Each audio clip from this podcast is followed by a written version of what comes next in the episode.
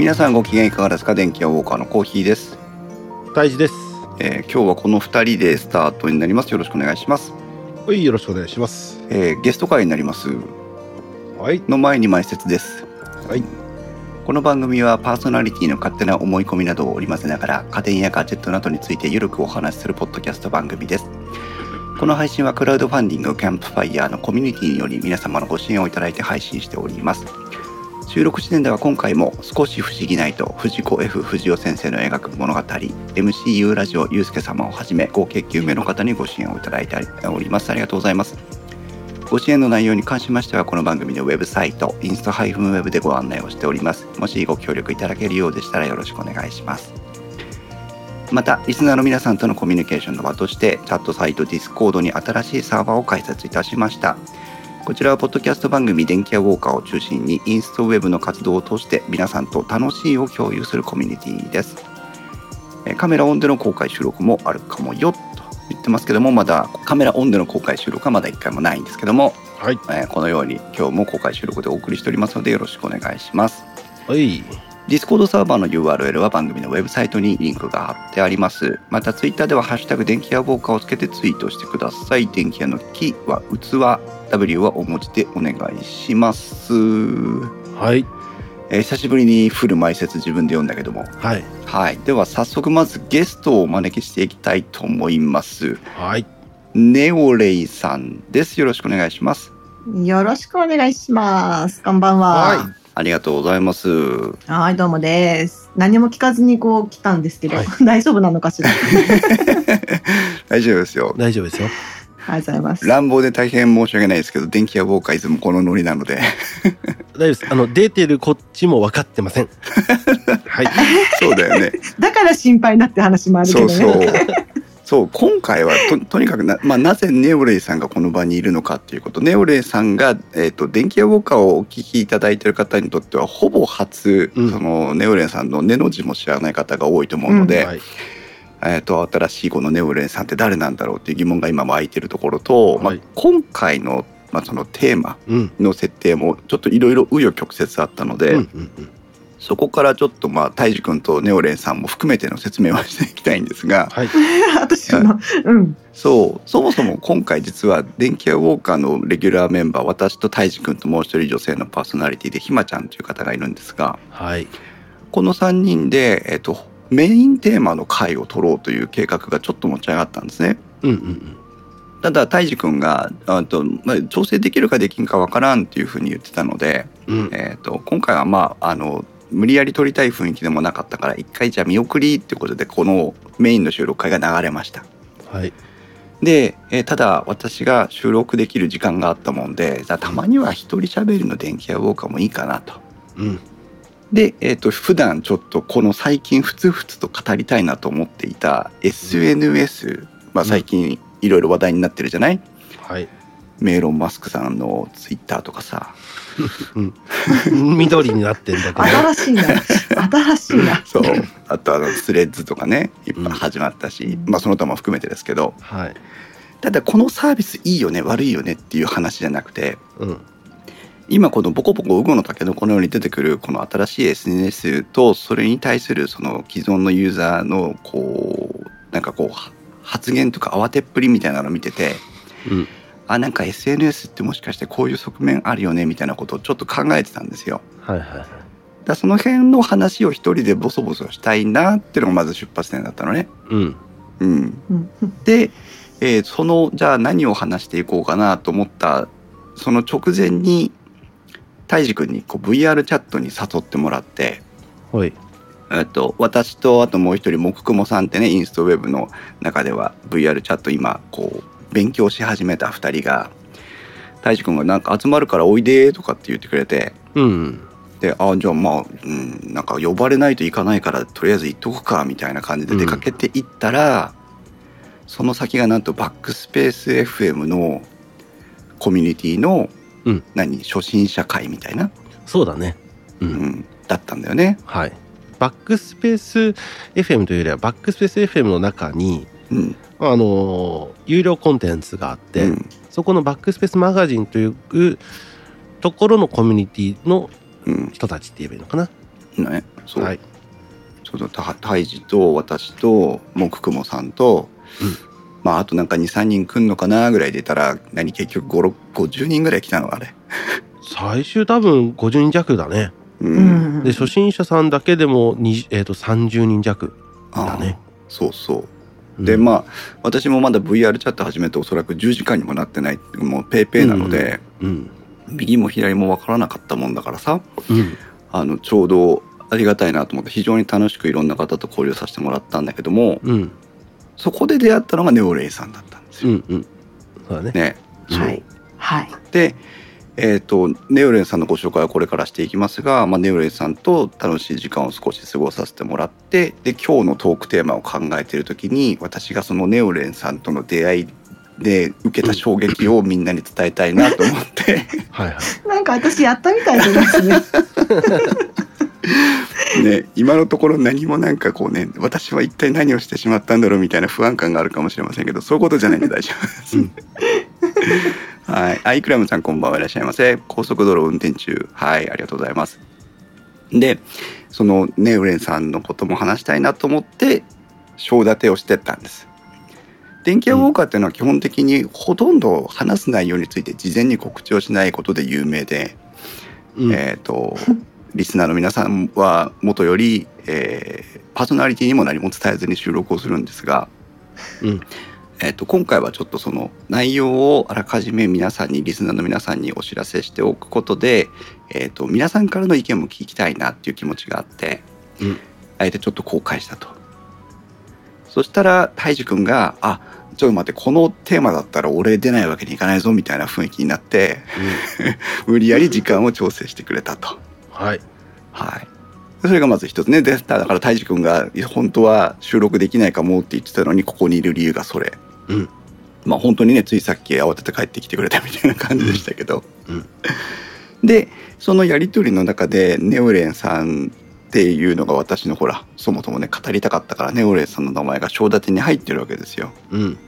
それをちゃんとネオレンさんが拾ってくれて、あ、なんか反応してくれたんだと思って、ノリで誘ってしまったといううん。うん。うん。で、ノリで参加したっていうね。はい、でも今ここに至ってもネロヤさんはまだ話の筋が見えてないというね。ということで今日は、えっと通常のインストウェブ日頃からねヘビーリスナーで公開収録にもよくご参加いただいているイクラムさんやターズさんなどを含めた、えーメンバーの他にもバックスペースマガジンからご参加いただいている、えっとうごまいさんとかなるさんとかペンペンホリさんとかえー新しい方も来ていただいておりますわざわざお越しいただいてありがとうございます。はい。では、まあ、知ってる方ご存知の方もご存知でない方もいらっしゃると思いますがネオレイさんのお略歴を私の方からちょっとご紹介をしていきたいと思います。あれなんで知ってるの？ネオレイさんはこれまでさまざまな趣味や仕事でマルチな才能を発揮しているそうで、えーその中でもピアノの演奏とか音楽的才能をお持ちの方です。なんかい噂によると音楽でちょっとご飯を食べていた時期もあったんではないかという話も聞いておりますが、えー人前に立つお仕事も経験があるということで、ネオレさんのねアバターは非常に可愛い綺麗な様子なのは皆さんもご存知だと思いますが、まあきっと中身本体の方もね綺麗なんじゃないかなというふうに想像しております。あそういうこと、そういうことにしときましょう。ありがとうございます。ありがとうございます。現在は配信者としてのお仕事もされているということで、まあ私コーヒーもね、一応 YouTube なんかの配信をしてますから、いろいろご指導もいただきたいなというふうに思うところが多い。それがまあネオレイさんです。そんなマルチな才能を発揮するネオレイさんですが、今夜は VR の世界のネオレイさんをこそ知っているという方が多いのではないかなというふうに思います。バーチャルの世界で起きていることは嘘じゃない。バーチャルから今を伝える。拡張現実とその先へ。うんというキャッチコピーがあまりにも心に刺さる WithVR という団体を皆さんご存知でしょうか。うん。バーチャル空間を専門に映像制作をしている団体ですというふうに紹介されておりますが、ネオレンさんはこのバ VR チャットなどを中心にワールドの紹介、イベントの撮影、生配信などのまあ技術提供、それから情報発信を行う WithVR の運営スタッフとしても活動されています。うん。皆さんが体験してあんなイベント、こんな配信の裏側にももしかしたら WithVR がいるかもしれないというね、そういう団体になっているわけです。はい。そんな WithVR ですけども、2023年5月の6日には、誰もやったことがない歌番組をというキャッチコピーを引っ提げて、WithLi という生放送歌番組を配信しました。うん残念ながら私これ見ていませんが、ネオレイさんはウィズライのお MC も務められていたということです。はい VR チャットでできることを知りたいことを共に学ぶをコンセプトにした VR チャット内のラーニング系コンテンツ私立 VRC 学園では6期生として卒業されてその後副担任や担任サポーターをされてえー日々 VR の魅力の発信にも力を注いでいるというカリスマのお一人です。2022年7月 VR チャット内のあるワールドに会場人数制限いっぱいの50人の友達が集まり盛大な誕生会が開催されたということでこの辺もネオレイさんのカリスマ性の高さを物語ってるんではないかなと思います今夜はそんなネオレイさんをゲストにご参加いただいてコメントや感想などをいただきながら公開収録を進行していきたいというふうに思っておりますありがとうございます。大体こんな感じなんですけどでもすごいな、これ小秘蔵さん探偵雇ったの？ちょっとお金を積んで調べ上げが、すごい調べ上げが完璧で今ちょっとびっくりしました。はい大体間違いなかったですかね、合っております。はい、はいありがとうございます。本来ゲスト会ですとネゴレイさんの魅力を2時間たっぷり根掘り葉掘りっていうのうんうんうんが電気屋ウォーカーのやり方なんですけど、そうだね。まあ、今回ちょっとネオレイさんゲスト会ではないもんですから、そうだね。えーと私の、えー、とだだだしゃべりに対してのご意見を太一君とネオレイさんからいただきたいという提案になりますので。はい。はい、えよろしくお願いします。はい、ただそんな中でもちょっと気になるテーマだったので23お聞きしたいんですけどはいはい。まず WithVR というのはうん。これどんな団体なんですか？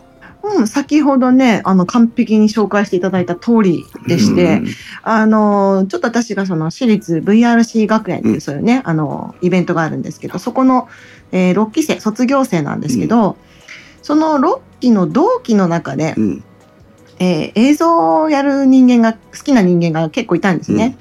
で、なんかやらないかっていう、これもまたノリで始めたんですよ。私立 VRC 学園初なんだ。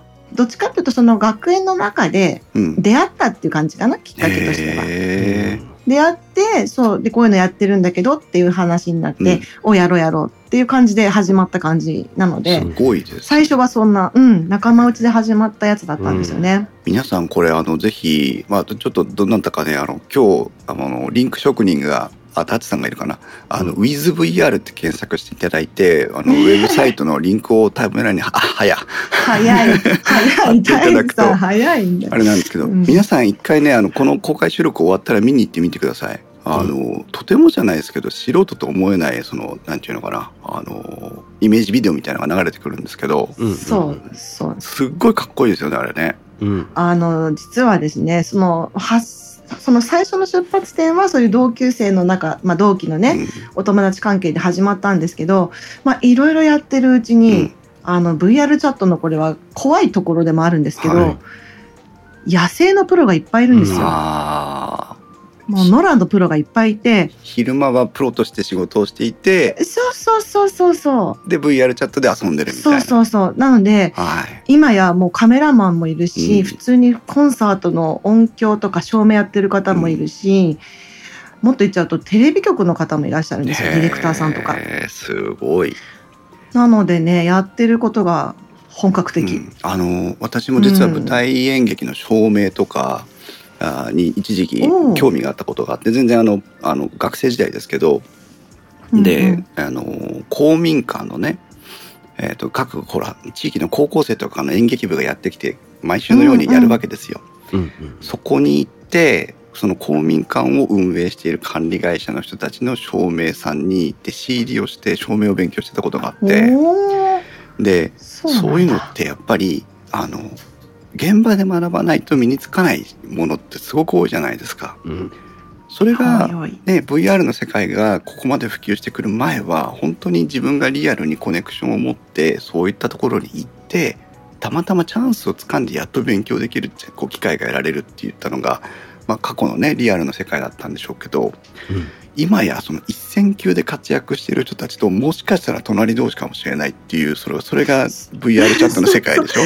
そう、怖い。そうなんです。ねえだから本当に野生のプロなプロなのよ。野生のプロのプロがいてそう。普通に、こう、お友達として喋ってたのが、実は俺本業なんだよねとかね、へいうのえがあったりするので、あの、なんか、まだ面白い時代ですよね。本当ですね。そういう意味でも可能性を強く感じますね、そうそうそう。うん。そしてその6期生として卒業されたという私立 VR 学園ですけどこれはどういうものなんですか？えっ、と、これはね、うん。えっ、と、2週間、うん。えっ、と、学校、本当に教室で授業を受けるんです。うーん。で、その先生やられる方も、VR チャットをやってる、普通にやっている人。要は、挙手制なんですね。僕やりたいです。私先生やりたいです。っっていう感じで、選ばれた人が先生役となっうんて、自分のこう、か体験したことをお話ししたり、うん文化を教えたり。で、私たちは生徒役として生徒としてその授業を受けるうんっていうのを2週間、こう、平日受けて、で、2週間で卒業するんですけど、うなんと2週間、たった2週間と思われるかもしれないんですけど、卒業式泣きましたからね、みんなで。すごい。そう。それぐらいなんかこう、なんていうのかな、また明日ねって言って、こう、うん。みんなで別れていくエモさっていうのがあって、うーん。なんか明日からもうこの教室で会わないんだねなんて言ったら、もうみんなでなんか急に泣き出して、へえまあ、未だに仲良しですけどね、もちろん卒業、同じクラスの子たちとは。うんはあそうか。そういう面白いイベントですね。す。ごいね。すごいですうね、ん。そうか面白いぜひ皆さんこれもね私立 VRC 学園のリンクが貼られるんじゃないかなと思ってタイムラインを見ておりますが。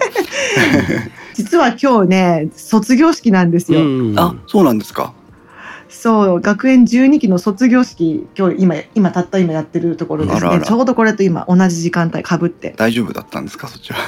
大丈夫です、あ大丈夫です。ありがとう。ございます。ねタンツさんが今、タイムラインに貼ってくれましたが。あありがとうございます。おそらく今日のねこの、えー収録を聞いていただいた後には VR チャットってなんだろうっていうこう多分強い皆さんモチベーションがね 起きてくると思うので、まあ、うん、あの難しい装備がなくても体験することだけはできるような話を太一君から前も聞いているので、はい。そのあたりはねあの番組の後でフォローアップしていきたいと思いますがうんそんなネオレイさんをご意見番に迎えまして早速私のこうちょっと最近 SNS 絡みで思っていることっていうところを、えーうん。皆さんにご紹介しながらこうツッコミとかねそれぞれの皆さんのご意見もいただいていきたいなと思うんですがうんうん。最近ねツイッターが、まあ、あのいろんなこう解約があってうんえー、ツイッター離れみたいなのもねあの嘘かまことか長年こう言われここ言われ続けてる昨今ですけども、えーそんな中インスタグラムやフェイスブックを運営するメタ社がスレッズというね、新しいその短文投稿お SNS を立ち上げてだいぶ話題になりましたね。うん。えー何？1日？なりましたね。1週間で7,000万人とかって言いましたっけ？うん。うん、もうちょっと短いスパンだったかな。とにかくね、あの大きく人が流入しているというところがあるんですけどはい。多分どんな人でもそうだけど SNS 増やしてもさ自分のメインの活動する場って決まってるじゃない？そうそう。ねだからあんまりこうど増やしていっても積極的になれない部分があるんだけどうん。ツイッターってなんだろうライバルってあんまりいなかったような気がするんですよね。うん。ツイッターがこう成長してくる過程で。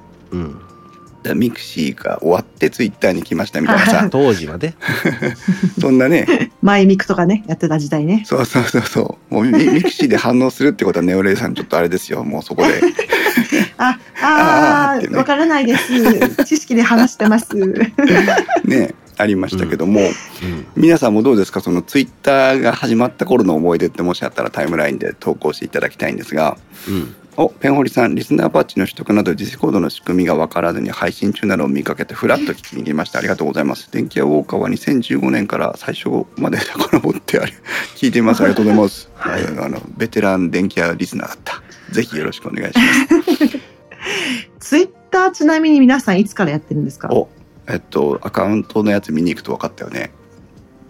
私はねえっと2009年の12月からやってますじゃあサービス開始してすぐだね。天気屋ウォーカーが2009年の6月ぐらいからだったので。そう大体みんなそこら辺からかな。そうだね。2009年とかかうな、ん。私もそうなんですよね。みんなあれだ。ミクシートを少し並走して でツイッターに本格移行してきたっていう。なんか私はツイッターって初期の頃にやってたんですけど、はい、あの頃っうて、ん、今じゃ考えられないんですけど、ツイッターオフ会ってやってませんでした？へえ。私のところは私ね、なかったな。なかったですか、うん。私、ツイッターでこう仲間、お友達になった人がいて、あの、本当にその最初の頃は女子高生とかもちろん使ってなかった時代だったんで、うんうんうん集まった人間が結構、あの、アーリーアダプターっていうか、うん。そういう人たちが多かったので、話がすごく盛り上がったんですよ。たまたまなんか、えー近くだっていうことが分かって、うんじゃあみんなで会いましょうって言って、ツイッターオフ会っていうのをやって、うんで、飲み会をやってたんですよ。すごいな、なんか。そしたらね、それを、わなんと、ワールドビジネスサテライトの ディレクターさんが見つけて、なんと取材に来たんですよ。すげえ。そう。で、ツイッターでつながる新しいコミュニケーションみたいな感じで、へ取材を受けたことがある。ああでもなんかそれなんとなく覚えてるそう。で、それの取材に、あの、ワールドビジネスサテライトさんが来てうんうんうんやってて、で、ツイッターってすごい面白いなってその時は思ってたんだけど、うん。なんかだんだんこう一般にこう浸透してきて、私の的にはなんか女子高生とか、なんかの辺が使い始めてから、うん、なんか変わってきたなって感じだけどね。う。ん。ああ、なんか。そうか。うん、私はちょっとそういうイメージを持っている。そうなんですね。タイムラインから、と、うごまえさんがミクシー懐かしいですねと言ってますけども、はい、またね、年齢バレちゃいますね。タッツさんはツイッターで印象が強かったのは東日本大震災の時の情報収集、そうでしたね。まあそういったのはねうん。いいかもしれんかな、うん。その辺がね、私がこのツイッターのような SNS がインフラ化してるよねって言いたいところはそこなんだけどね。でもなんか変な情報も回ってたからね、まあね、あの、ううんん、それもそうだよね。あの、嘘のね、情報がいっぱいあったから。ペンホリさん、ミクシーはガラケーから写メで旅行レポを上げたりしてましたね。ガラケーから写メでっていうのがもうなんか、コンボだよ、コンボ。ミクシーはガラケーから写メでっていうのでもう多分、うんすごいね、ここだけでなんとなくこう、古文的な感じが。そう、2000年前半と書いてますけども。えっと、タッズさんは何これ、カス、カス、ん？これ、カス役？これね、つぶやくですつぶやくつぶやくかこれでつぶやくって読むの、うん。はあ。隠語のようにね漢字を当てて、うん。あの一粒二粒の粒に谷で区は新宿区の区で渋つぶやく、うん。ペンホリさんツイッターは3年の地産初心者です。あまだはいまだまだ入ってきてるばっかりのねうん。初心者の方もいらっしゃるね、都内にライオンが逃げてるってデマが流れてありましたね。ありました、うん。そう。あったあった。そうか。スレッズは置いといてツイッターに対して、うんまあ太一君はちょっとまあもう少し飽きてるというか、完璧に飽きてる。もう10年前から飽きてる気がする。ああ うんってぐらいだね、うん、ネオレ、うん。ネオレさんはどうですか？ツイッターに対しては。えっと、ツイッターはそれこそうん。サービス開始からずっとやってて、うん。その飲み会やってって時にめちゃめちゃ盛り上がって、うん。ツイッター中毒だったんですよ、うんうんうんその頃は。うん。で、そう、追廃だったの。うん。だけど、ブームは3年で終わるよね。うん。で、ずっと使ってなかったんですよ。うんで、そのアカウントも消しちゃった。はいはいあ当時のねだけど、そう、ちょっと話があれだけど、VR チャットを始めて、うんもうこれツイッター必須なんですよ。ねコンボなんですよ。うんそうなんだ。だから本当に、そうそうそう。なので、この2、3年でまたツイッターに戻ってきた感じかな。ううん。んなるほどね。うんその、うんといろんなその他のサービスのコミュニケーションの場としてのツイッターの利便性ってまだまだ結構でかいですよね。そうそうなんです。ねそうなんです。思うね、ネオレイさんが今ね VR チャットって言ってくれましたけど、うん、だからやっぱり、あの、ツイッターをなんとなく眺めていろんな人のつぶやきを見るっていうよりは、うん。自分がその VR チャットで関わっているお友達の近況を知るみたいな感じの、またクローズな世界に戻った利用法になってるかなっていう気がする。なるほどね。リストとかを使ったり、うん。もうフォロワーを限定しちゃったそうりしてそうそう。う。ん、もうあのうん BBS のように使うっていうね感じで。BBS 懐かしいですね BBS はい。う んでもそれができるのもツイッターのまだねツイッターの魅力でさ。け結局ほら個人情報もあのアカウントの背景すらもう共有せずに例えば新しいアカウントポンと作ってみんな VR の人たちとかって専用アカウント作ってたりするじゃないですか。そうだね自分も作ってるね。ううん。うん。らもうポンとアカウントを作れば、えーとうん。自分が求めたいコミュニケーション取りたい人たちとこう交流ができるっていう利便性もまだ残ってるなとは思ってて。うんうんうん、そうか。うんうんなるほどね。そもそも論ツイッターってもうそういうコモディティ化しちゃってるコミュニケーションツールだねっていう意見と、うんそれでもツイッターじゃないとつながりにくいっていう面もあるよねっていうその二面性が出てきたなっていう感じでしたね。そうだねもう本当にあくまでも道具だと思ってて自分はそれはその通りだと思それを履き違えてる人がう。うん、いかんせん多いなと、多いね。うん、なんで道具を道具として捉えずにそれが全てだとして捉える人が多いんだろうなっていうのはうん、すごく客観的に見てて強く思うかな。だから多分冷めてるんだと思う。そうね。わかるんだよ。うん、その例えばドライバー一つにもときめく瞬間はあるさ。自分はね、ベステルとか？そう。だからそういうのでいやこれはいいんだよっていうのはわかるんだけど、うんうんなんかそれをそれが全てじゃないじゃん。っうん。て思うからやっぱそこなのかなっていうのはすごく特に今 SNS がこんだけ多い世の中だからうん。いやいやそこは適材適所で選ぼうよっていうのが、なんだったら今からミクシーやってもいいぐらいよ。ちょっとなんかねこのあの、うん、ツイッターの混乱を受けてミクシー立ち上げてみましたっていう人結構増えてるらしいよ。あ久しぶりにね。久しぶりに。久しぶりにあのパンドラの箱を開けてみたんだね。外閉じるけどさ。そう。やだやだ、もう黒歴史しか残ってないから、もうやだわ。待ってみんなアカウント残してんの？まだ。あでもあると思うけどな。消してねえと思うぞ。ログインできるかな？俺はもうツイッター始める時がちょうどインストウェブ立ち上げる時だったんだけど、うん。ツイッター始める時にミクシーはね整理した全部、もうそこまでなんかこう整理っていうことをしてなかったからはあ。結もう構もうもうミクシーはねガン完結してる。結構使ってたの俺。知ってるよ、うん、足跡とか一生懸命見てたからさ。足跡とか。うん、足跡。そう。だね。で結局ねそこってじゃあ何なのっていうとそのツイッターの良し悪しの部分はとりあえず置いとくとしてももうツイッター基準で SNS を評価せざるを得ない時代になっちゃってんだなっていうふうに思っててさ。えーどうなんそうなんかな、うん。と思うよ俺は。そのそのツイッターのダメな部分っていうのはもちろんあるんだけどさ。だけどそのリストを作ったり誰でもアカウントを持ってこう気軽に交流できるいわゆるそのなんていうのあまあまあインフラ、インフラとしてのツイッター、VR チャットだってツイッターがコミュニケーションの前提になってるよとかあのうん。他の例えばゲームプラットフォーム PS4 とかさそういったものだってツイッターにこう何かを配信しますとかっていう機能がもともと備わってるわけじゃない。まあまあわかる。なんか、うん、どうなんだろうね。もうわしは枯れてしまったんかもしれんな。何を？自分が？その SNS に対して。うんうん。もう疲れたんだよ、そういうこともあるでもんね。あとは多分自分中国に一回行って行ってた時に、うん、全ての SNS から遮断されたのね。そうだったね。グレートファイヤーウォールに囲まれたからね。そうそう。あの何？炎の中にいたからさ。うん。だからそれで一回自分の中であなくても生きていけるんじゃんってなっちゃったのよ、うん。まあそりゃそうなんだよね。そう。それで多分気持ちが全て離れたんだと思うあの SNS に対して。ちょうどその時がさっきちょっと言ってた東日本大震災とかの時だったりすんのよ。うん。みんながツイッターをうわーって使い、えー、と使ってた人がさらに使う。使い使ってない人が使い始めた時期なのね。その時期わしは上海にいてすごく客観的に見てたの。うん。でなんだツイッターなんかなくても Google え？Google ホ Google ホームだっけ？昔あったやつ Google フォーム違うと思うホームじゃないだろ。う。違ったっけ、うなんかその、うん。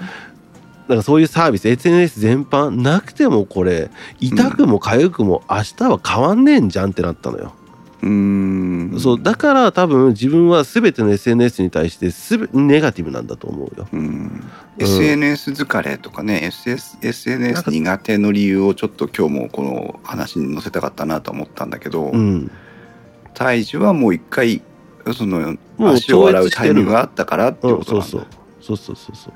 一歩引いちゃったからもう双方まで熱は上がらないよねみたいなね。うん。そうだね、んその時期が1ヶ月とかじゃないから。6年あったから。ネオレイさんは、いうん。ね一回最初そのツイッターの聡明期に一回うわーっと盛り上がった後そのコモディティ化してしまった時にスッと引いたっていうことだったんですけど、うんうんうん。ツイッターに対してその辞めた時ってどんな気持ちだったんですか？その時は、まあ単純に飽きた。うーん。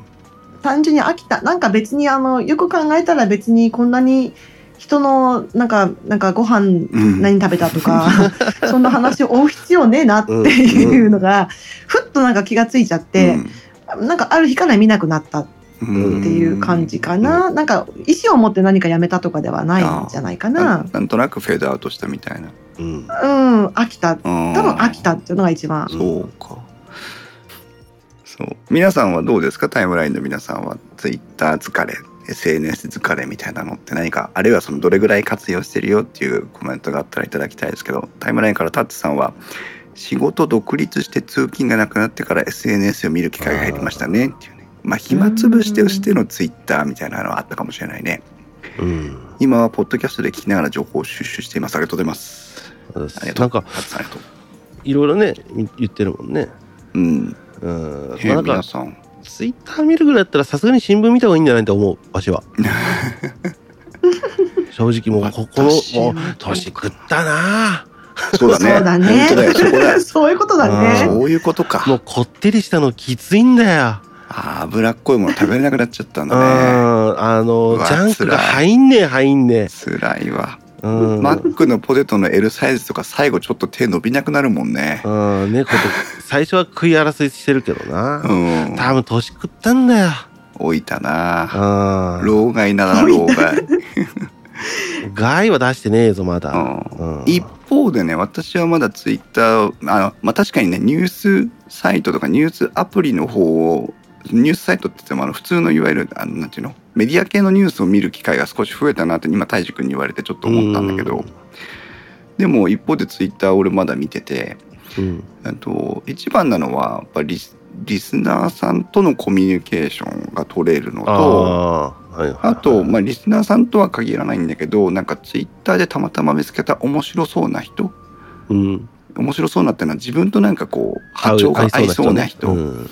にこうなんかどういうきっかけで友達になったかもしれないんだけど無責任なお友達になってる人がいっぱいいて。うん。その人たちになんかみかんを投げたりアボカド投げたりしてるっていうさ、うん。そういうコミュニケーションなんだけど。だから俺あれか。ツイッターの使い方すごくライトなのかもしれないな。そうかもね。もう一言ピッと送って満足みたいな「うこんにちは」で済んじゃうみたいなねところあるかも。そうねタイムラインから太郎健さんはツイッターもフェイスブックも全部見ようという気がなくなってアプリを開いた開いてたまたま気になれば読む程度かな、うん。あ一回ツイッター全部フォロワー外してみようかな。ーわお。その振り方よ。振り幅よ。いやなんかいやなんかどうやんだろうね。もう情報が多すぎるのよ。本でもそ当に。れはあるのかもね、うん。あのだから一回もうあの、うん本当に仲いい人だけ残して全部フォロワー外しフォロー外してみようかなうんうんそしたらなんかやツイッターの新たな使い方がこう、自分の中でね確立するかもしれん。まあでも私の使い方に近くなってくるかな。うん。うん、コミュニケーショそうン必要なコミュニケーションのみみたいなね、そううん。えーまあそんな中、はいはい。VR チャットの話に少し入っていきたいなと思うんですが、はいはいはいはい。えっとまあ最初の VR チャット章立ての最初の一つがたいじくんが教えてくれた VR チャットの現実を超越する力というテーマになるんですけど、うん。ねえたいじくんとは腐れ縁で2009年からもうなんか家族や彼女よりも一緒にいるんじゃねえかぐらいの時期もあったぐらいの、まあの。う、んねえあの、生活をしてましたが、うん。えっとそんなたいじくんからねまたなんか学ぶことがあったなっていうところなんだけどさ、えっとお便りが来ております。うん、はい。天気屋ウォーカーの、えー、と本編会には誰もお便りをくれないのにくれと言ってもくれないのに、うん。ネオレイさんが来るっていうとお便りが来るっていうね いいじゃんいいじゃん。なんだ感謝。感謝。えっと木雲さんというこの前あの私と一緒に参加させてもらった、うんあの俺小豆色の黒魔同士みたいな格好をしてた人ですけど、うんうんうん。木雲さんから、えー、とお手紙をいただいております。はい。えーコーヒーさん、太一さん、ひまちゃん、電番はってか、電番はってなんだこれ？電番はって書いてあるんだけど。そして勝手に呼ばせていただきますが、ゲストのネオレイ先生、先週は大変お世話になりました。クモマスター改め木雲と申します。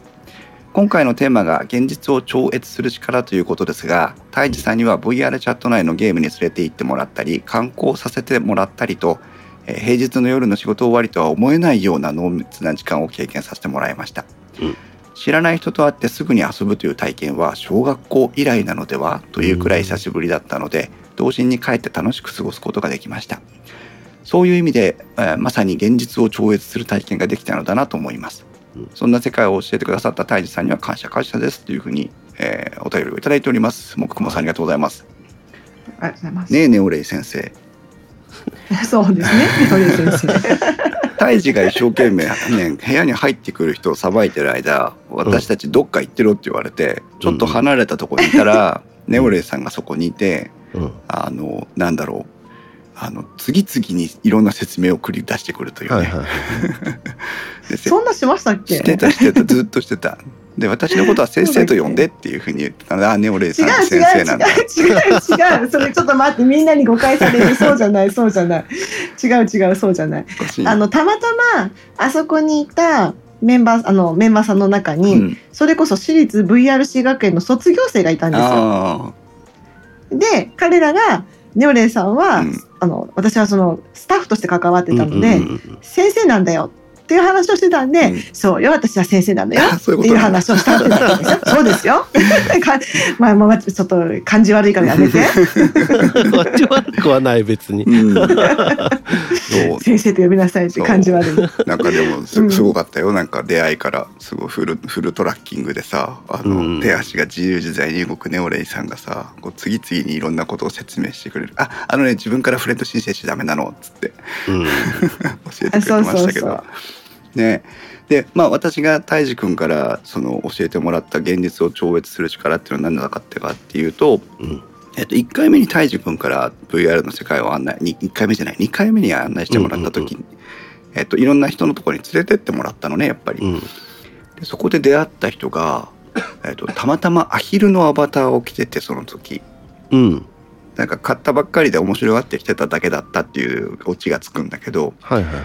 アヒルのアバターを着てる女の子でうん。日本語を流暢に喋るわけです。ああ当たり前だけどね、うん。日本語を流暢にして「うん。こんばんは」っつって。でもお話を聞いていくと何かおかしいと。でうん。周りの人が教えてくれたらその子はルーマニア人なのうんうんうん。うんうん。ルーマニア人でルーマニアに住んでいる。うんうんうんでその私は日本にいながらこの日本の夜の時間帯にいながら今何時間もわからないルーマニアに住んでいるアヒルさんと日本語で流暢に日本語を話すアヒルさんとお話をして盛り上がるっていううん経験をそこでしてうん。うんものすごくショッキングだったのね。うん。うん。だってこのアヒル日本語喋るルーマニア人なんだぜっていう。そうだぞ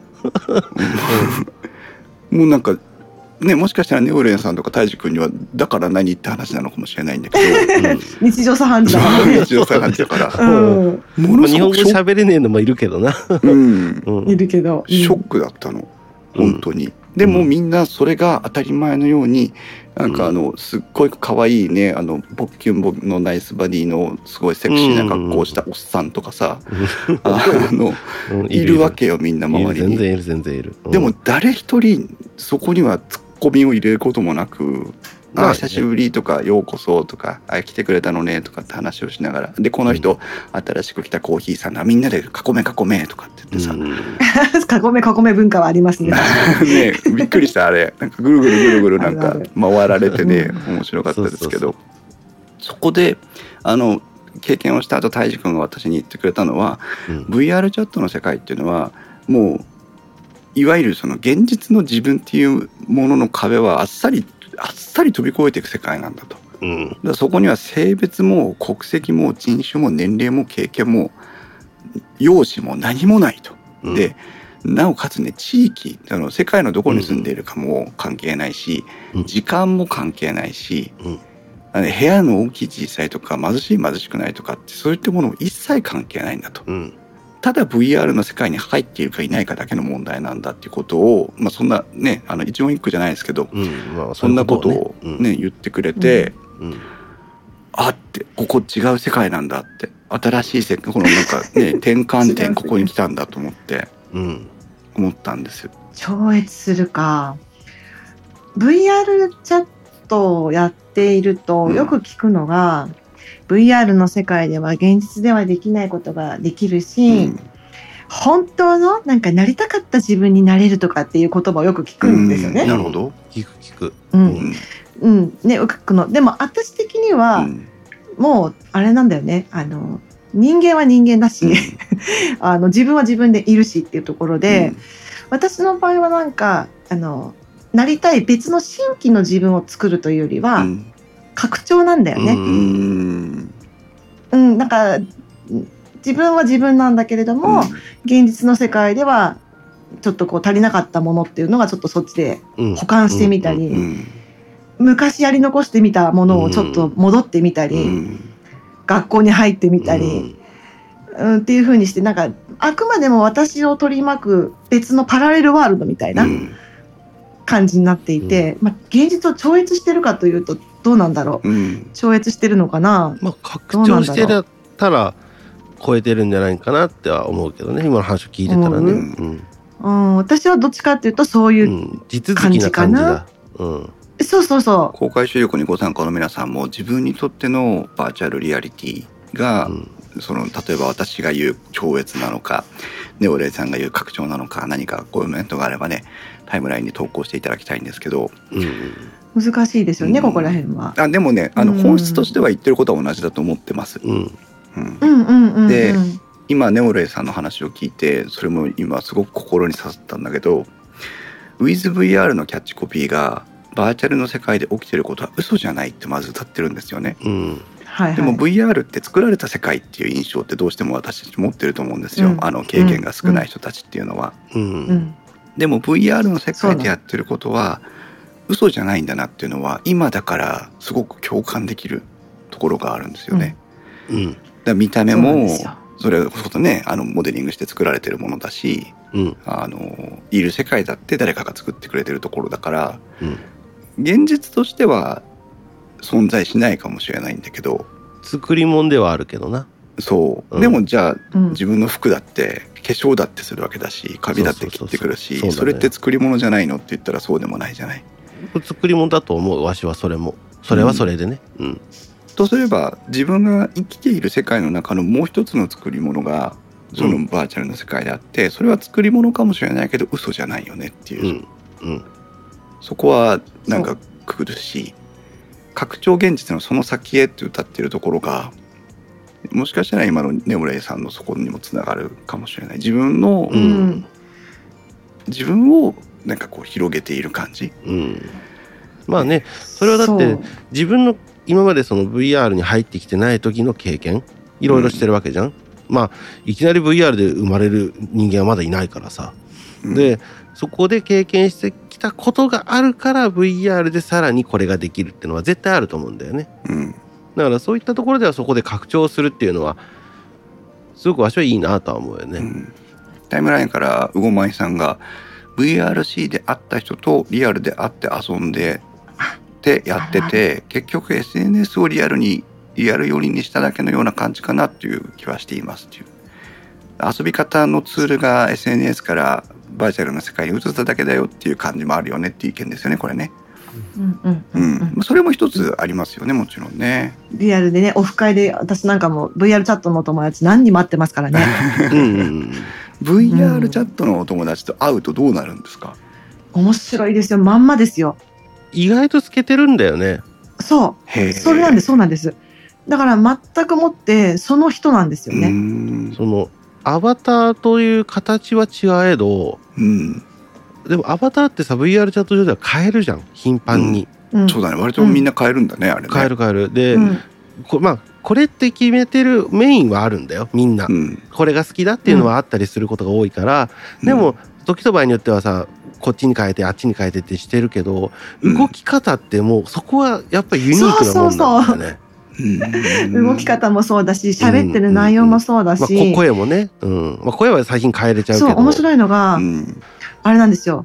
あの VR チャットの中うにん。無言勢って呼ばれる方がいるんですよ。ん？ごめんなさい喋らないってこと。あ無言勢。はい、そう無言勢って呼ばれるものがいて、こうボディーランゲージとかこう手の振り身振りだけで人と会話をしたりとかこう鉛筆こう空間にかける鉛筆があるんだけど、かけるのありますね。うん、そこでこうコミュニケーション取ったりするっていう感じで、うん。VR の中で一切喋らないっていうスタンスを持ってる人たちっていうのがいるの一定数。でも、ね。不思議なんだけど その人リアルのオフ会には来てくれるの。へえ無言で通してんのに？そだって声を出したくないから無言なんじゃないの？うでしょ？そう思うでしょ、うんなんだけど私たちとコミュニケーションは取りたいんですよだからリアルには来てくれる。で一緒に飲みその会輪には入りたいんだよねそう。で、わーっと顔も知ってる、声も知ってる。じゃあね、またねって言って、じゃあ向こうで会おうねって言って、また VR に入ると、無言勢に戻ってるの。へえ面白い。すごい面白いと思うんだけど、うんそう、コミュニケーションの形が面白いなと思ってますけどね。うんでもそれも成立できるっていう。成立してるそうそうそうそうで、い違和感は何もない。うんそこが不思議よね。結局そうか今泰治君も言ってくれたけどあの見た目とかに惑わされてはいけないんだねそもそもがね。うんその見そうなんです。そうそう見そう。た目も含め立ち居振る舞いも含めて全てが実は相手に伝わっているっていう。伝わってるだから本当に多分自分がフルトラッキングするじゃんフルボディトラッキングするじゃん、うん、立ち姿自分なんだよねだからあのにあーにじみ出る態度のでかさが出てくるんだよえ多分それはわかると思う根村さうんん感じます？泰治君からそれを。でもね、私、タイジさんにリアルは会ってないんです、まだ。ああそうそうそうただうんあの、ドリキンさんの動画には死ぬほど出てらっしゃるのでね。一方的には拝見してるんだけど、うんまんまですよ。へえ。まんま。そうか面白い。うんやっぱりその面白いと思いますね。どう言えばいいんだろう見た目とか言語とかっていうものの今までその、人間が使ってきたものよりももっとこう、なんだろうねそこの根源のところでのコミュニケーションをしてる気がする。そうそう。あの、2年ぐらい前に、うんえっ、と、マツコ・デラックスさんがやってる、はい。マツコの知らない世界って番組があるんですけど、うん人気な番組だよね。うん。あの2年前ぐらいにね、VR チャットの世界やったんですよ。で、マツコさんがね、あの、クエスト被ってうん。やられてたんですけど、被れるんだまあ、クエストがすすげえちっちゃく見えた。っていうのはちょっとあれだ。で、その、マツコさんがいろいろ体験して、うんなんかお面白い面白いって言ってて、うんで、マツコさんがすごい面白いこと言ってて、うん結局人間ってこうルッキズムじゃないけどこう見た目ってこう、うん。すごく情報として大きいじゃないですか、ね。うん。見た目ってね、うん。そう。だけど VR の世界ってまずそれがない、もちろんアバターはあるんだけども、アバターの中の人っていうのがより見える気がするうんへえいう話をしててで魂で会話をしているからなんかリアルの友達なんかよりもずっと仲良くなれそうな気がするうん。ってマツコさんが言ってたんですけど、うん。まさにそれです、まさにそれなんか台本を渡してるかのようなことを運びで大変あれなんだけど 次の話題がねうん。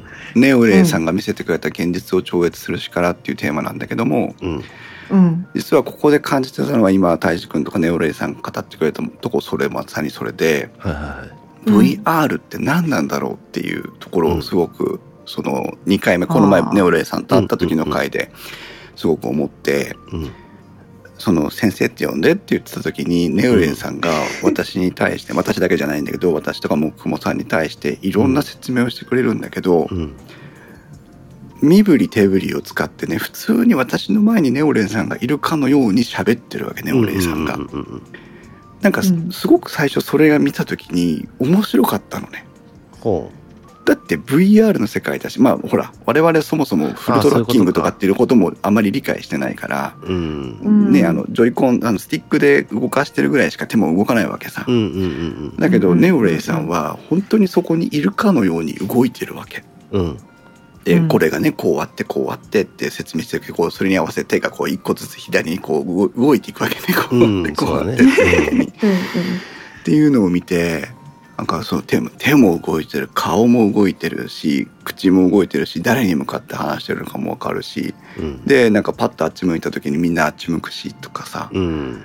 なんかうんうんねその自分の視覚や聴覚を、えー、とごまかすというか騙していく VR そのの技法じゃないですか、うん。視覚と聴覚を、あの制圧することで脳をバグらせるっていうのが、まあうん簡単にざっくり言ってしまえば VR のその上書きしちゃうっていうのあれだと思うんだけどなんかその先にある相手の動きがものすごくリアルでうん。面白かったの。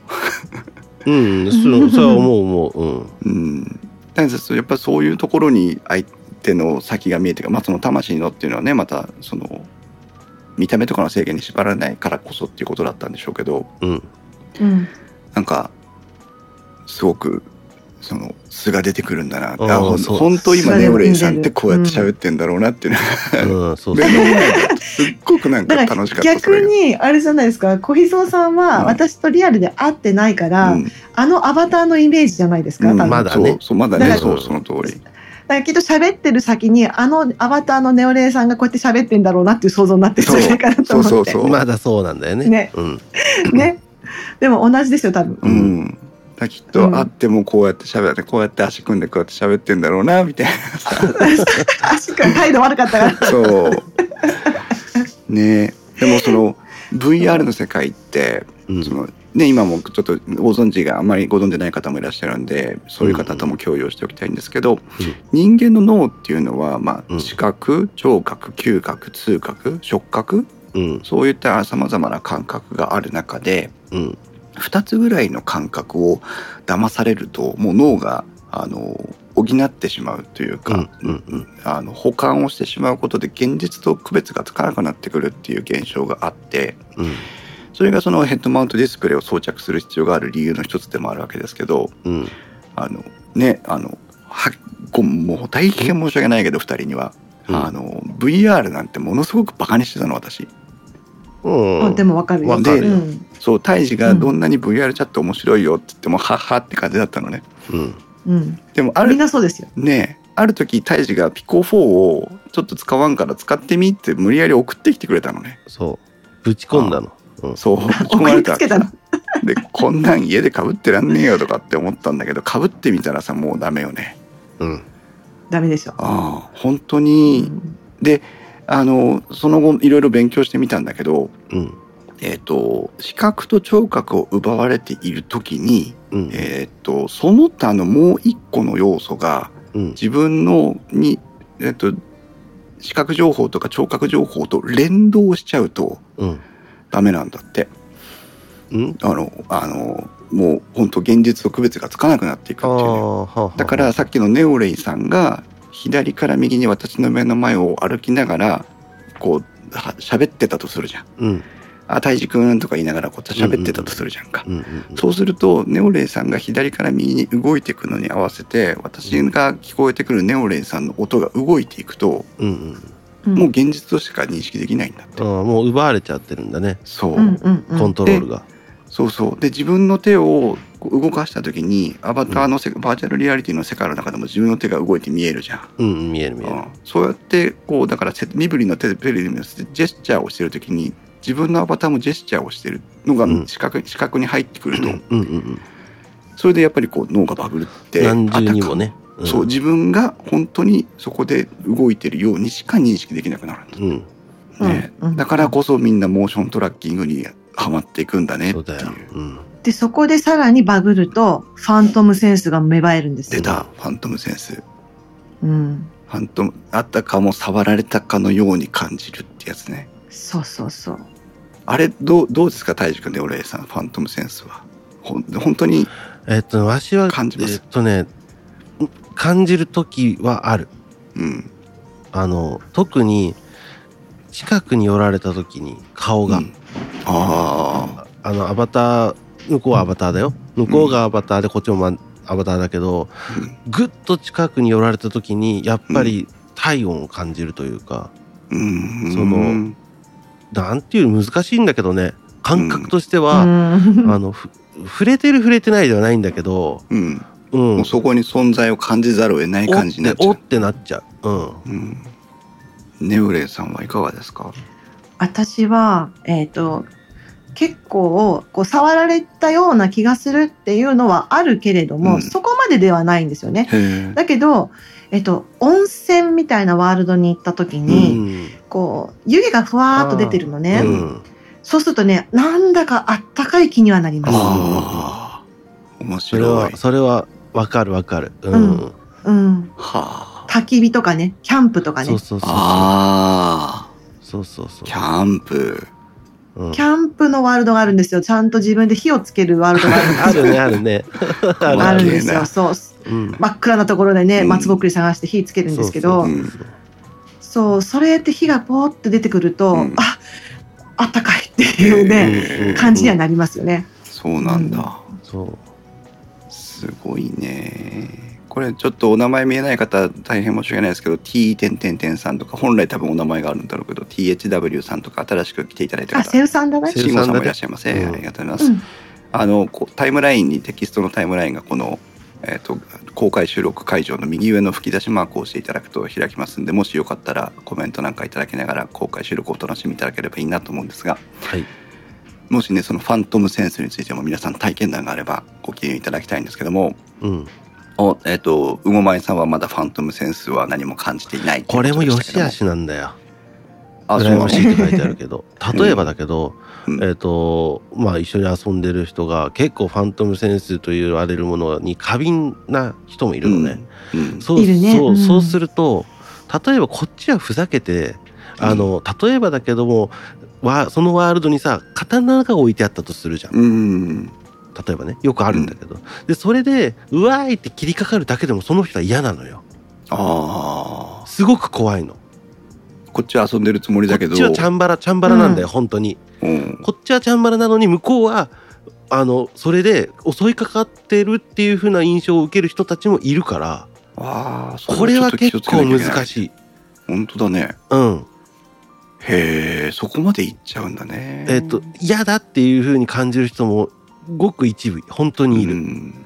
あの感受性が高い人って言えばいいのかな、うん没入感がねそうそうそうそう。うん。感情移入しやすい人って言えばいいのかな。そうそうそう。いう人もいるから、うん。そこはよしあし。本当によなんかしあしあれだねファントムセンスを感じやすい人ですマークみたいなつけてほしいよねあだから、えっと、一応その自分を守る、えっと、機能はあるから触らないでみたいなね。あのうん。じある一定の距離から近くに入ってくると,、えっとそのアバターを描画させないっていう機能はついてるからあねえそれで回避をすることはできる。考えられてるんだねうんあのノラっていうかパブリックのワールドを転々と一人で歩いてた時があってうんうん私一応英語も喋れるのであの、うんアメリカ人とかが喋ってても理解ができるからなんか出会いがあるのかなと思ってこう、うんおっかなびっくり歩いてたことがあったんだけど、うんあのームーディーな部屋に行くとべったりくっついておしゃべりしてるカップルみたいなのがねよく見かけるの。うん。うん。うん。でもほいらますからね。描画の範囲とかでも視覚の制限とかもあるからさうんあのんその人と話したかったら面と向かって話した方がはるかにいいだろうなって思って見てたのよ。うんだけどきっとその人たちはその距離感にいることであたかも本当に自分たちがそうやってうんうんソファーの上でくつろいでるかのような感覚を感じている可能性があるってことだよね。それは感じてるんだと思うよ。ああ、うんようやく納得だわ。うん、なんか、やっぱその今でこそひっちゃかめっちゃか人がいるからあれだけど、うん。当時そのまだ、v、あのバックスペースのメンバーたちとねうん。自分が本当に数少ないもう片手で数えるぐらいの人数であの自分がワールドを作って人が集まってとかってやってた時はうん。やっぱりなんかそこで話を焚き火が真ん中にあって部屋の中、ま、ど真ん中に焚き火があってうんそこでああだねこうだねって話をしている時間っていうのは結構やっぱり感覚としてはあってそこにそその人がいるっていう感覚はね。うーんあうごまえさんタイムラインから VR でもボディタッチはセクハラになりますもんねうん。そうなんだ、まあ難しいけどね、これは。うん、セクシャルあ、でも。ハラスメントっていうそのもうなんとなく感覚的にわしの感覚だようんなんかこういろんな意味でセクハラっていう言葉がもうすでに一周遅れなのかなって思ってて。うーん。嫌なことはととにかくしないでいいじゃんそこにセクハラとかパワハラとかっていうワあー。ドをつけなるほどるのそうそう。のがもうナンセンスだと思ってて。それはうん。その刀で切りつけるんであっても、そう。パンツ覗くんであっても、相手が嫌だったらやっちゃダメってことなんだってそう、ことね。良ければやっていいってことだから、それは、あの、そこは楽しければいいんだよって。そうだね。お互い同意の上で、例えば、俺のパンツを見ろっていうのでもいいのよ、それは。うんでも、そ俺れが、俺の歌を聴けみたいなね。いやうんそっちの方が良かったね。うん だからそっちの方がなんかいいのかな。だから、だから、お互い、その VR、バーチャル仮想空間にいるから、何でもありじゃなくて、うん仮想空間にいるからこそ、ひえっと、さらに気を使うべきであると。は思う。なるほどね。うん。それは重い言葉だね。その通りだね。うんぱりうん、ちょっと前にね VR の中でこのセクハラっていうのはちょっと話題になったことあるんだよね。へえ。うん、どんな感じだったんですか？やっぱりあの五枚さんが書いてるみたいなあにやっぱり、なるほどね。うん、そうか。あったんですうよ。ん。だけど、そうだよね。例えば。なんでおっさんがこんな美少女キャラのアバター着てんのから始まり、うん。あのなんでずっと俺たちの周りぴょんぴょん飛び回ってんのとかさ、うんあのあらゆることが何腹じゃなくてあらゆることが相手とのコミュニケーションの中でいい相手に対して不快な気持ちを与えるなら辞職しなきゃいけないっていうところうんだっていうことだね。気は使おうぜって話だよね。はあなんかそれはでも現実世界にもそうあってほしいなって思うところがあるねね今聞くとね。うんうんあとはうん。逆にさ自分の場合は見た目的に楽なのよ。わしに突っかかってくる人あんまいないから。それはあの何態度がでかすぎてってこと？あのリアルだとね。はい、まあ言ったら その自分と例えば横に華奢な女の子がいたとして向こうが変なことしようとして、行くのは向こうじゃん。女の子に行くわけじゃん。だからその分わしは楽なんだよ。うん。ある意味。うん。あのそれはフィビビジュアルっていうものが圧をだ作ってるからね。そこにパワーがあるから、うん。だからわしに対して文句を言ってくる人はまあいるけど少ないわね。うん。だからそういった意味ではそこがもうフィルターがかかってくれてる状態。うん。なんだけど、バーチャルっていうものはそのフィルターがなくないなくなっちゃうから。うん。そこはもう本当にお互い気を使ってお互いにお互いの距離感をちゃんと保とうっていうのは人いなんかこれ本当にリアルのよりはやってないとめちゃくちゃになるそうだよね。なってるのも見たことあるしねああやってらあやって、ああ。うんマツコ・デラックスさんがね魂での交流のようだというふうに表現してくれたとさっきうんうんうんね俺さんがうん教えてくれましたけど、うんだとすればねお互いにこう踏み込まれた時の距離感も現実よりもはるかに近いってことだもんね。素直にそうそうそうそう。なんかごめんって言える距離感は必要だよね。うんこれあはとね、あの、皆さんあれかもしれないですけど、VR の中で出会って、本当にリアルに結婚された方何組もいらっしゃいますからね。へえうん。いいいいねそれでもだってあの十分にお互いのことを分かり合ってそうそうそうそそうそうそうそう。でもあれだよねう。うん出会い系アプリとのと同じぐらい同じっていうかそれ以上のノリで時間と考え方をと体験を共有できるからずっとデートに行ってるようなもんだもんね言ってみればうん。そうです、だからそうです、そうです、そうです。なんだろう。だから、だから道具じゃねえんだよって思う。VR チャットも道具だから、うんやっぱり。やっぱそこに道具を介して、やっぱ人と人だとは思うから、そうだね、うんそうだね、そこにん何も、なんかその、マッチングアプリとか、うんうん何とかツイッターとかそう、そういうのじゃなくて、単純にもうそこには人がいるっていうだけだよね。うんそうだよね、出なかったら俺もね俺さんにゲストに来てくださいって声はかけなかっただろうな、多分ね。ううんん、だってね見た目だったらもっと他に好みのアバターの子がいたかもしれそないしうそうそうそう。うんね、そうそう。ねあの大きい歯とかさこれ面白いなってゲストに呼ぼうと思ったかもしれない大きいし歯は嫌な予 あ感しいたね。いたいたね。大きい歯がいたね。ねサオさんやろ、それ。サオさんサオさんそうそうそう。だけどさちょっとあの昭和の部屋に行った時の黄ばみ方がちょっと面白すぎてさ。うん。今もう金ピカになってるで。うん。金歯になってる。ねえだからそうか。VR チャットはだから表面的にはわからないことで入ってみて過ごしてみないとわからないことが多いね本当に。そう。だね。だから魅力を語れって言われても本当難しい、うん。とりあえず来てっていうのはうん。あるかな、やっぱり。ね。ね。私ものすごく乗り物酔いするんですよ。うんそうだね本当に乗り物酔いするから VR なんて絶対ダメだったし、うんうんあの実際に一人で入ってたり太一くんと二人っきりで入ったりする時はもう秒殺で気持ち悪くなっちゃうんだけど、うんうん。この前のねネオレイさんを含めてバックスペースマガジンメンバーの皆さんと一緒に勉強させてもらった時とかは一切気持ち悪くならないのね。うんうんううんん。これがなんか不思議でさやっぱり。そう。私もそうだったんですよ。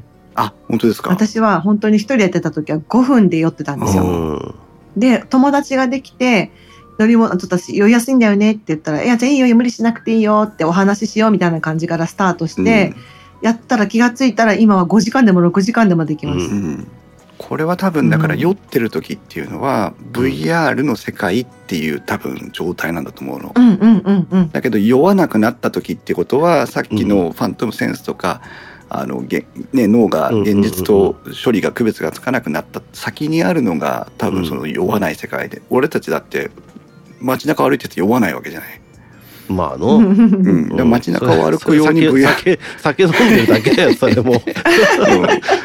うん。ねいきなり吐いたら気持ちは本当にびっくりするけど、うん。うんあの現実の世界を歩いてるように VR の世界を歩くようになったってだけの話なんだね、うん。きっと。そうそうそうね、もちろん慣れもあるだろうけれどね。うん、でもそれは大きいと思いますね。ねだからこそやっぱり、体ひ一人で体験するというかその VR の面白さをやっぱり伝えていくっていう行動が、うん、とその受ける側にとってみてはものすごくありがたくてうん。この前の木久さんとか私たちみたいにあ今 VR ちょっと来てみましたって人たちには、うん。ああいうその先輩たちのあの導きがガイディングがすごくありがたいなっていうのは今す痛感しますね。まあそうそれいや、それはもうそう、絶対そそうう。それは必要だとは思うしそれのまあ言ったら確立化してるのがさっき言った VRC 学園みたいな感じなんだよね。うん、そうだね、うんそうだね木熊さんからのお手紙実は続きがありましてああはいはいあ、はいはいはい。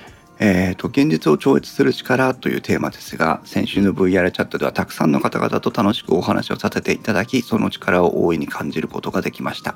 たはい。その一方で VR チャットにはワールドもユーザーもイベントもコミュニティも無数にありどのような知り合いどのように知り合いを増やしていったり新たなコミュニティやイベントに参加すればいいかそもそもそれをどうやって見つけたらよいか迷子になっています。うんそこで質問なのですがぜひ VR チャットならではの交友関係の広げ方や過ごし方楽しみ方について息を吸うようにフレード申請をすると噂のネオレイ先生と校長先生みたいだ と先週みんなに言われていた太一さんのご意見を伺えますでしょうかというふうにいただいております。息を吸うようにフレンド申請でね。ねえ今一つあったのがそういうその、うんえっ、と一定時間かけて一緒に過ごすようなコンテンツに申し込む参加をしてみるっていうのは一つ面白いかもしれないよね VR 私学園のようなね。そうだねそれは結構楽しいかもしれんな。あと本当にバックスペースマガジンの今回のイベントのように、うんあのどっかで知ることができればそういう初心者参加型を歌ってるイベントに参加させてもらうっていうのも本当にいいことだよね。そうだねあとねえっ、と自分が作ってるワールドには、えーカレンダーみたいなやつが貼ってあるのよ。イベントカレンダーっていうのがね、うん。それに行ってみるっていうのも手だと思う。そこに書いてあるイベントであなんか面白そうだなって思うのに行ってみる。どんなイベントがあるの？なんだろうね。あの朝から陽明酒飲む会とかわけわかんないのもあるけど。なんだそりゃ。あとは 真夜中とかですね、ありますね。うん。時報のか変わるときにね、日付変わるときに。あとなんかあのね 何？あのポーンっつったらみんなでお飯飲むの？そうそうそうそう。あとはなんかこうそれこそ0時00分になったらそのワールドが大爆発するところもあったりするし。ああ、私が言ってるやつですね。最近お気に入りなんですけどね。そう。っていうわけわかんねえのもあるしでも単純にこう、なんだろうね。なんかこうロケットの打ち上げをみんなで見る会みたいなのもあるよねありますね。結構結構なんかしなんかずっとやってる気がするそれは。あうん。ーそそれはもうなんかそういうワールド内に貼ってある掲示板とか、うんうんうんあるいはそのそれそれこそツイッターの情報もとかを見てもうそこでツイッターが出てくるのよ。ああもちろんそのワールドに貼ってある掲示板みたいなやつを見るのも全然ありなんだよ。そこに載ってるのもいっぱいあるから、ーうん。なんだけどやっぱそこでツイッターっていうのは、えーすごく情報源としては多いのが現実だね。お友達の増やし方はどうなんですか？これはすごく難しい。何でもかんでも増やせばいいってもんではないっていうのは、えー先に言っとく。まずはね。まあね。それは自らを守るためにね。うん。うん。一方でさあの誰に声かけていいかもわからないわけじゃん。それは焦んなくていいよ。うーん。あのもう今回のそのメンツと話したわけじゃん？そうだね。うん。だからある程度、まあ、これ今してる話って VR チャットの泳ぎ方あの今は、えっと、立ち上がることはできたと。で自分から歩くことはできたと、今うん。泳ぎ方を教えてくれっていう風になってると気がするのね自分は、うん。だから、やっぱりそこは焦らない。とにかく焦らない。なるほど。あのうんあの今これだけフレンド数増えてるわけじゃん。うん。そしたらそのフレンドのところに遊びに行ってみみなよ。まずは。そうすると、ね。フレンドのフレンドがいるから。あやっぱわけのわかんないパブリックにパーンって行くのもいいよ。いいけど、それはある程度自分が本当に VR チャットっていうものに慣れてからの方がわしはまあその洗礼を受けるのもありだと思うよ、あ、うん。わやべえのいるやんっていうのもありだと思う。けど、うんうーん。どまあわしは荒れおじに慣れてるからじゃあもう夜のポピ横でも行ってこいよ。パパパブリックのっていうふうに言うから。あでもあそれは自ら自らね崖作って飛び込むタイプだからね大将 そうだね。そうだね。うん。だからそういうのもありだけどうん。うん。なんか。まずは友達の友達が友達でいいんじゃないの、うん。って思う今までのネオレイさんとか泰治君の話を今日のねこの1時間半ぐらいの話を聞いてて、うんうんうん今もくもさんの問いかけに自分でどうなのかなと思ってたけどうんとあえてねほらフレンドゼロの状態だったらどうするかっていうところをさ基準にした時にそうそうそうそうそう。大地さんとか皆さんはほらこうある程度受け皿がある状態で VR チャットの中に入ってきたじゃないですか。うん。そうだね。コミュニティが先に立ってたからね。そう。うん。合ってるでしょ？だけど私一人身でうんうんうん。一人身で入ったんですよ。へ一人でダダイブしてったんですよ。うんうんうんわかる。ここにもいたそういうやつが。うん、そう。最初の数ヶ月間は人が来ると逃げるっていうね、うん怖くて、喋れなくて。で、どこに行ったら日本人がいるのかもわからない状態で、そうですよね。本当にん右も左もわからない状態からスタートしてるんですよ。だから、VR チャットを始めて、まだ数ヶ月の人たちが、サキュバスにたどり着いてるのが私は信じられないわけですよ。うん普通だったらここまで来るのに年かかるわけですよ多分ね、初めて一人で何もガイドがなかったら。うんなので、本当に私はそのフレンドを一人作るっていうのがすごく大変だった。ううん、ん本当に知らない人ばっかりだから。結果どうやって最初の一人でお友達になったんですか？えっ、とね、結局一番最初は、えっ、と、今なくなっちゃったんですけど、うんあの、クエスト集会場っていうね、その初心者さんが集まる場所があって、あーそこの壁に一面にね、操作がこう貼ってあるんですよ。うんあの、か、あの、写真が。うんで、それがわかんなくってずーっとこうやってどうやってやるのかなって見てたら、うん。わかんないことありますかって声かけてくれる人がいて、うん。いや、始めたばっかりなんですって話をしてたら、いろいろと教えてくれて、うん。じゃあフレンド、ちょっと申請のやり方教えるからこうやってやるんですよって、やらせてくださいって言ってやって、で、いつもだいたいここにいるから遊びに来たら、なんて言われて、顔見知りになって、うん。そこから友達の友達の友達の友達のってなって、今2000人ぐらいいます。うわ。フレンド。2000人2000人ぐらいいます。すっげえツイッターのフォロワーよりもあっさり多いよね。あっさり多いですね。はあそうそうなやっぱだそうなんだ当苦労した。あのうん、ー苦労した。うん。なんかイベントね、さっき大治君が言ってくれたけど、例えば音玉ゆらとかさ、音楽系のイベントとかに行って、うんそこに、ただ一人なすすべもなく佇んでいた時にさ、うん同じようにたた佇んでいる人が隣にいるかもしれないし、その人に楽しかったですねっていう一言から始まるかもしれないし、うんそうそうそうそうそう。そう。で、そこの部屋の管理者の人が今のなネオレさんのことみたいにこう、向こうから気遣って声かけてくれるかもしれないし、うん。でもそれって結局現実の世界と一緒なんだなって思いました今。一緒だよ。うん。ねライブとかに行ってもさほんと隣にあってタオル一緒に振ってた人と帰りね酒飲みに行ったとかさ。うんそうそうそうそうねそう。そう。街で立ち尽くし本当そうですねて、あの地図見てたらどこ行きたいんですかって声かけてもらったとかさ、うん。そこかなってそうだね。思いましたね。うん。そこがまあ私もねおれさんもあの、うん。コミュニケーションモンスターだから、あそうだね。うん、あの人のそれは否めない。人の玄関開けて入るけど土足では入らないけど、うん、でもドアは蹴破って入るんでしょうね。そうだよマスターキー持ってるからみんな私は蹴破らないけどね。ひでえな。でゴーマイさんが僕は一人でパブリックでバーテンダーのロールプレイをしていたら声をかけてもらえるようになったのでそこから交流が広がりました。これすごいよね。私、そう、私、うごまいさんとはイベントでお友達になってるんですよ。え。うんたまたまね、あのイベントの音楽のイベントで、うん端っこの方でね、あの飲んでたんですよ、うんバーカウンターで。うんうん。で、そこでうごまいさんとお友達になってるんですよ。うんへえでそういうお友達になり方もありますよね。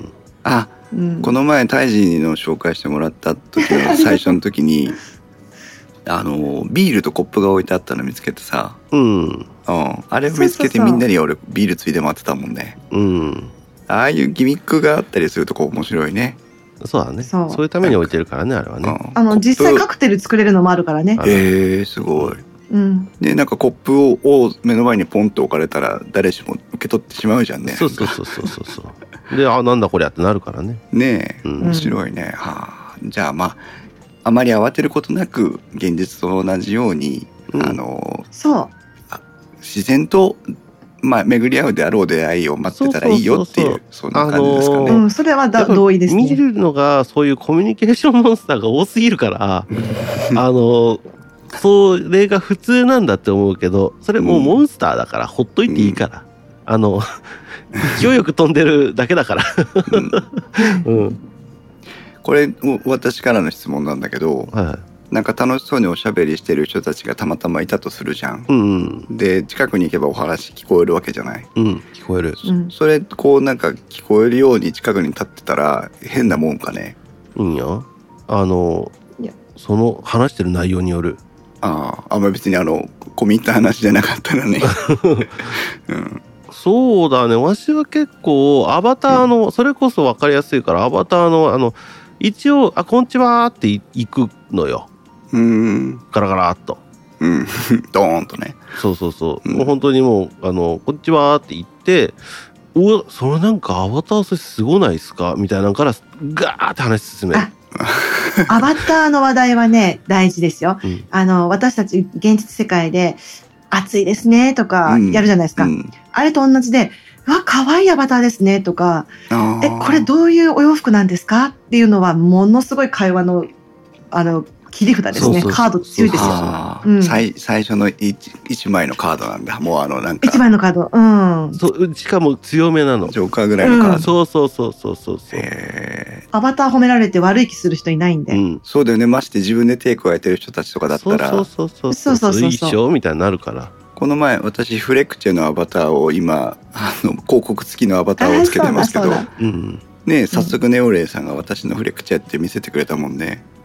そうそうそう。そう。髪の色変えてんのとかっつって、うん。あそうか。アバターみんなはいここメモです皆さん。アバターをいじるっていうところから、そうそうよ。そいじるじゃねえや。アバターを褒めるっていうところから。そうそうう。いじると褒める違うからね。うん、会話のね入り口がそう、うん。広がるっていう。それはねへすごく簡単だけどえ。うんやっぱり有効な手だとは思うよ、ううんん、基本教えなんか分かりません教えてくださいって人に対して VR チャットの人たちはあんまり否定的なアクションは取らないんだね。そうすると。みんな通ってきてる道だかなるほどね。らうん。そうか。そう。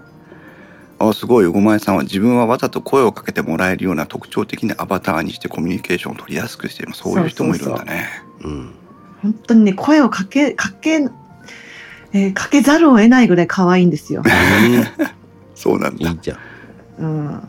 いいね羨ましいわそういう可愛いって言ってもね、リンゴなんだけどね。アバターって結構その人なりのこの考えが出たりするからうん。私は初心者さんが多い時はあの猫のアバターになったりするのね。うん。あのひそうだね。ひげがビリビリしてるやつだろ？あそうそうそうそうそう。そうそうあれだあれだとやっぱ敵意が少ないのよ。人型より。キャ確かラキャラクターっぽいじゃん。にうん。まあキャラクターだけど。だから,、うん。だからそういうふうに使い分けてはいるあーあのなんかデフォルトアバターみたいなやつでさ、うんあのキューベみたいのが宙に浮いてるやつあるじゃん。うんああはいはうん。あれ、なんか、面白かったもんな。あれがピューピューピューピュー浮いてるの見るとだけでなんか楽しい気分になってうんうんうんうん、声かけちゃったもん、俺。いうん浮いてるっつって。そうそうそうそういうのもいいよねそれはまあ一つのさ、まあ、作戦まではいかんが、うん。まあうんすまあまあうん作戦の一つだわねそうだね。うん面白い。ありがとうございます。まあ、あの、そんなこんなでもあっという間に1時間半おしゃべりをしてきたわけなんですけど、はい。まあ、最後のね、おまけの部分にああ入りたいんですが、うんまあ、タイジ君がね、結局、グロズニーグラードに帰っていくんだなっていう、これは私の独り言だったんですけど、うんネウレイさんはさすがにわからないですよね、グロズニーグラードっていうのは。うん。何ですか？いやわかわかんないからわかるわけい、ないね。みこここにいる皆さんがおそらくわからないと思うけど、うん。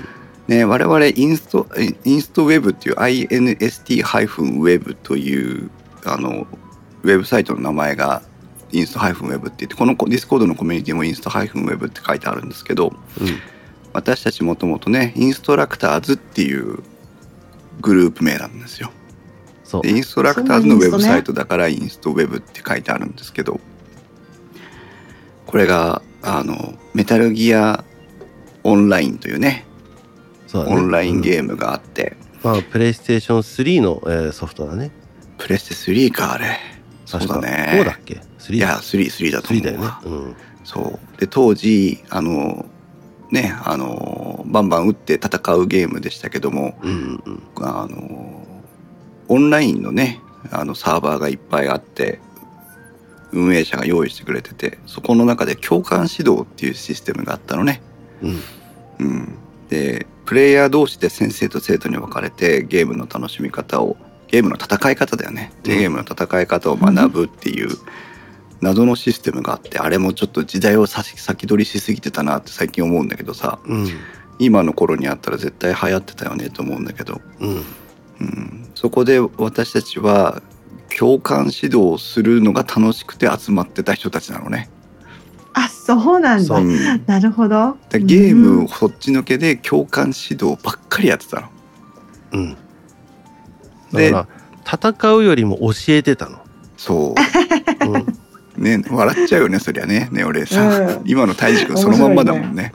うん、そう、変わらないなと思って。そう人間の本質っていうのは変わらないんだなっていうのを泰治君のこの2009年から2023年の変化を経てよ。グロズニーグラードにまた戻ってきた泰治君を見てあこいつ変わんねえんだと思って。変わんねえやん当時ねすごかったんですよ。あの当時ですよ。どれぐらいの同時接続同時接続じゃないね。やどれぐらいのユーザー数があったかは私も分かりませんけど、うん。一部屋20人が上20人ぐらいが上限の部屋で。そうだね。うん。で24時間当然サーバーは空いてましたけど我々もまだまだねそこまでネットの範ネネットの住民じゃなかったからさうん。ある程度の時間で活動してたけどうん。期間中に2,000人以上のあの卒業生を出したんだ。卒業生を出したんだよね。その間ゲームで戦うと俺たちボロッカスに負けるのね。共感、共感。ボロッボロに負けるんだけどでもうん指導の内容が面白くてね。うん。自分たちで言うのもなんだけど本当にエンターテインメントとしての共感指導って何？っていう。ゲームをゲームとして遊ぶんじゃなくてゲームを学ぶって何が楽しいのっていうことに曲振りしてったグループだったのね。うん、うんそうだね。だから、ま、全然規模は違うよ。だけどその WithVR がやるやろうとしてることの本当うのん。ちっちゃいやつをやってたのよ。当時。なるほど。そう。ボイスチャットだけだと当時の通信環境だと聞き取れない人がいてさ。うんその人たちのためにずーっと共感が喋ってる内容をテキストで打ち続けるっていうね。役割もあったようわね役役割があったりうんすごい。で本当なんかタフなことやってたなと思って。そうだよ。すいませんね。なんかねあの思い出話にね俺さ巻き込んじゃったあれなん面白いです。面白いです。うん。でそこからその家電などについて語る電気屋ウォーカーが生まれ。うん。うん。で、えー私はあのプライベートではあの中国語のう指導なんかをこまあの地域のコミュニティでね、やったりとか、うん無償でやってるんですけどで、たいじくんは今やこうやってね、あの、ポッドキャストのね、新しくポッドキャスト始めたいっていう人たちに、あの、七面倒くさい説明をしてみたりとかさ、うんうんで、たいじくんはこうやって VR の世界に戻ってくるという。うんタイムラインからトンケイヤさんが、あ、トンケイヤさんって言うんだね。ありがとうございます。名前書いていただいて。初心者会をまとめる太一さんすごかったですって。共感だったんですねって。そうなのよ。これでもと共感だったのよ。ベレー帽かぶってたから。ね寒風吹きすさぶクロズニーグラードってロシアの設定なんですけど。だクロズ寒ニーグラードってね。うん。ほんとね。ああやって今思い返すとあの時に VR チャットの種を見つけたなっていう。そうだね。今に本当に続いてるのはわ見てたから分かったでしょ。うん分かっしたわ。っかりつながったでしょああってそれこそあのベレー帽をかぶってるように俺には見えたもん。かぶればいいじゃん今度。アバター改変すればいいじゃん、ね。そうだね。教えるってネオレイさんもここは共感してもらえると思うんですけどうん。自分の学んだこととか経験したこととかが自分の言葉やアクションを通じて誰かに伝わっていって、その人がその一歩前に進めるようになる体験を横で見るっていうのはものすごく楽しいことですよね。楽しいですね。私プライベートは教えとしてる人間なので。あ、うんそうなんだ。はい。あのすごいよくわかりますよ、うん。そう。そう同じ空気を感じましたもんねオレイさんに。ねオレイ先生に。も。そうだね、うん。そう。だからあの時にあの初心者会の時にうん。あのあっち行けあっち行けってできたのはあっちにいるからって分かってたんだよ。うーん。最初の本当の声も喋れ声も出せないっていう人たちはまずここで教えねえとっていうもう本当になんだろう門前払いになっちゃうから、うん。だから私は門前にいたんだよねあそこに。そうだね、うん。最初だって俺ボイチャーつなぐまで3日ぐらいかかったもんね。かかったかかった。何やってんだよってなってたけど。ほんとほんとでもみんな同じ経験をしてきてたしね。そうそうそうそそう。だからお互いそれをやっぱり知ってるしその教えるっていうことに喜びを見出してるね。ウレイさんとかタイジ君とか、まあ、その他のねバックスペースマガジンのメンバーさんとかが。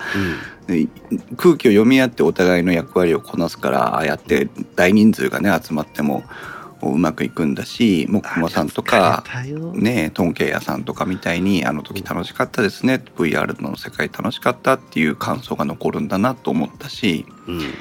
まあ私はねそこまで VR にかける時間がないのでそうはなれないですけどでも私も VR で教えられるような時間が持てたらいいなっていうふうに思ったしあれですよ。VR の中にその英語を教える集会だったりいろんなのあるから中国語ぜひ教えに来てくださいよ、中国語集会やりましょうよ。本当ねタイジ君もしごき、き直すか。うん。思い出すか。うん、だけどうん。でタイジが実はね俺さんあのタイジがね私にね、うん。VR の世界でポッドキャスト電気屋ウォーカーの収録をしたいって言ってるんですよ。うん。あれですよね。あのワールドですよね。最初に作ってた太一さんがね。そうそう。そうそうそう、うんうんうんうんもうやってみればとは言ったの。このこの人ずっとね2009年から2020年まで何かやりたいっていう種がないと生きていけない人だもんだから何かやりたいって言えばやってみればって思ってたの。うん。うん、だけどあのこの2回のイベントを通じて私もやりたいと思った。うん。うん。うんそういう魅力が VR にはあるんだなっていうのを初めて実感することができましたね。えーうんあれですよ。あのラジオ収録してますよあそうなんだねやっぱりね。VR チャットの中で、それこそ WithVR もねそのイベント配信とかしてるあわけだし。あそうですね。そうそうそう。できますよもう今は。うーん。ねえ皆さんもどうでしょう？VR チャットの世界。まああの今日は本来はもっとこう SNS の話とかをしようかなと思って会を始めたんですけどやっぱり面白かったな VR の話と思ってそちらの方に舵取りをしましたが皆さん、はい。今日 VR の世界少しでもこう興味を持っていただけたでしょうか？うん。太郎健さんがアバターで顔を合わせながら話す方が収録しやすいと思う。そうだよね。今こうやってねあのネオレイさんと大志くんと話してるけど我々はね顔も見てないから空気を読み合ってお互いにこう言葉を飲むシーンとかも当然あるわからね。うん。まあわしと小秘蔵はねある程度もやってるからうん、ここでああ来るこう来るはもう分かってるからどうにかなってるけど。そうそう。うん。これがまだ経験浅い人たちの集まりだとねいつもあの大渋滞になっちゃうからね。うん。うん。ね皆さんも。え VR チャット自体は別にヘッドマウントディスプレイがなくても参加して体験することはできるんだよね。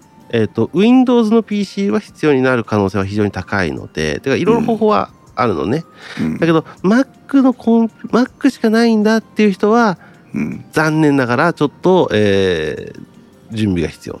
なるほど。かな。うん。うん。タイムラインから慎吾さんが VR 上のアバターの人の仕草が中の人を透かし見えるという話題は、VTuber の中の人に実際に会った人同士の話に似ているなと感じました。うん。そうかもそうかも。VTuber ね。なるほどね。そうだうんいわゆる VR の世界じゃなくて相手を映しているアバターがあるっていうのが VTuber だからうんうんうんそういうこともあるかもしれないですね。やっぱり素が出てくるもんなんですね結局。出ると思うでなんか不意に鼻鼻をほじってはないけどさふざけて 指を鼻のところにツンツンやってたりするからさ、うん。そんなの普通みんなしないじゃん。わしはやるけどさ。う,、うん。ん。そしたらあ胎児がやってんなってわかるじゃん。うん。うん。そうだね。うん。皆さんもぜひ VR の魅力まだね参加されてない方がいらっしゃるとすれば、ぜひたいじくんなんかを探してもネオレイ先生なんかを探してもらってあれこれ教えてもらうとね。もし興味があるんだったらこの、えーインストウェブのえーディスコードに、えー VR 部ありますのでそちらで質問をしていただけたら、あ結構丁寧に答えは返せるのかなと思いますので、ね。はい、ぜひ参まあ加してみてこの通りください。ね我々はあの教えることで生きているような命をつないでいるような人間の集まりですから。うんうん あユニさんいらっしゃいませ。うん。うん今もなんかこう締めに入っておりますけども。ネオレイさん今日はゲストにお越しいただいてありがとうございました。いいえ、ありがとうございました。どうですか？ちょっと1時間40分もお付き合いいただいてです。けどありがとうございます。ええいえいえ、楽しかったです、すごく。VR の話なんかこう語り足りないところとかもしあればいや、もう十分語らせてもらったような気がし 止まら。なくなるからやめてみたいなそうそうそう。あのね、そうそう。だからこの続きはぜひ VR の方に皆さん来てもらって、うんうんそうですねねあの顔合わせながら話ができたらなと思います。もし何かこう告知とかご紹介したいことがあればあのいただきたいんですが何かありますか？えー、っとですね、まあ、あの、最初にもう随分、あの、調べ上げていただいて、私のプロフィールをストーカーじゃないからねストーカーじゃないから。いただいたんですけど、あの、VR の中で、まあそういう WithVR って何度も出てきてましたけど、うんうんまあそういうテレビ局のようなものをちょっと目指していて、YouTube のね、うん。チャンネルとかも立ち上げて、まあうん。いろいろやっていて、で、実際テレビ局が、あの、最近、皆さんメタバース系のテテレビ増えたって感じません？うん、ちょっとちょっとずつなんか増えてるね気はする。増えてるんですよね。うんうんで、あの、その VR、そのメタバース、あの VR チャットっていうのは会社の名前なので、テレビではちょっと使えなくて、VR そう、メタバース SNS とかってね、言ったりするんですけど、うんあの、その中での撮影っていうのを実は私たち、あの、テレビ局で実際撮影行ったりしてるんですよ。おおすごいはい。WithVR でちょっとテレビ局の方で、あの、撮影のお手伝いとかね、あったりするので、ちょっと WithVR これからまた面白いことやりますので、もしよかったら、あの、はい、見ていただいたら嬉しいです。いいですね。はいえっ、と WithVR の YouTube チャンネルのリンクなんかはあ番組の概要欄にも貼りたいと思いますのでよろしくお願いします。はい、よろしくお願いします。いやー楽しかったけどなんか改めて今日ネオレイさんとタイジ君と話して1時間2時間話をしてううんん。VR の魅力をこう一歩深掘りできたかなっていう気がしております。何よりです。はい、皆様あの大変な沼でなんかいくつ先はフルトラッキングでしかもなんかトラッキングにもいろんな階層があるようですからええ。どんどんどんどん機材の購入とかもあるようなので。えハマりやすい人はぜひ注意して慎吾さんとかね。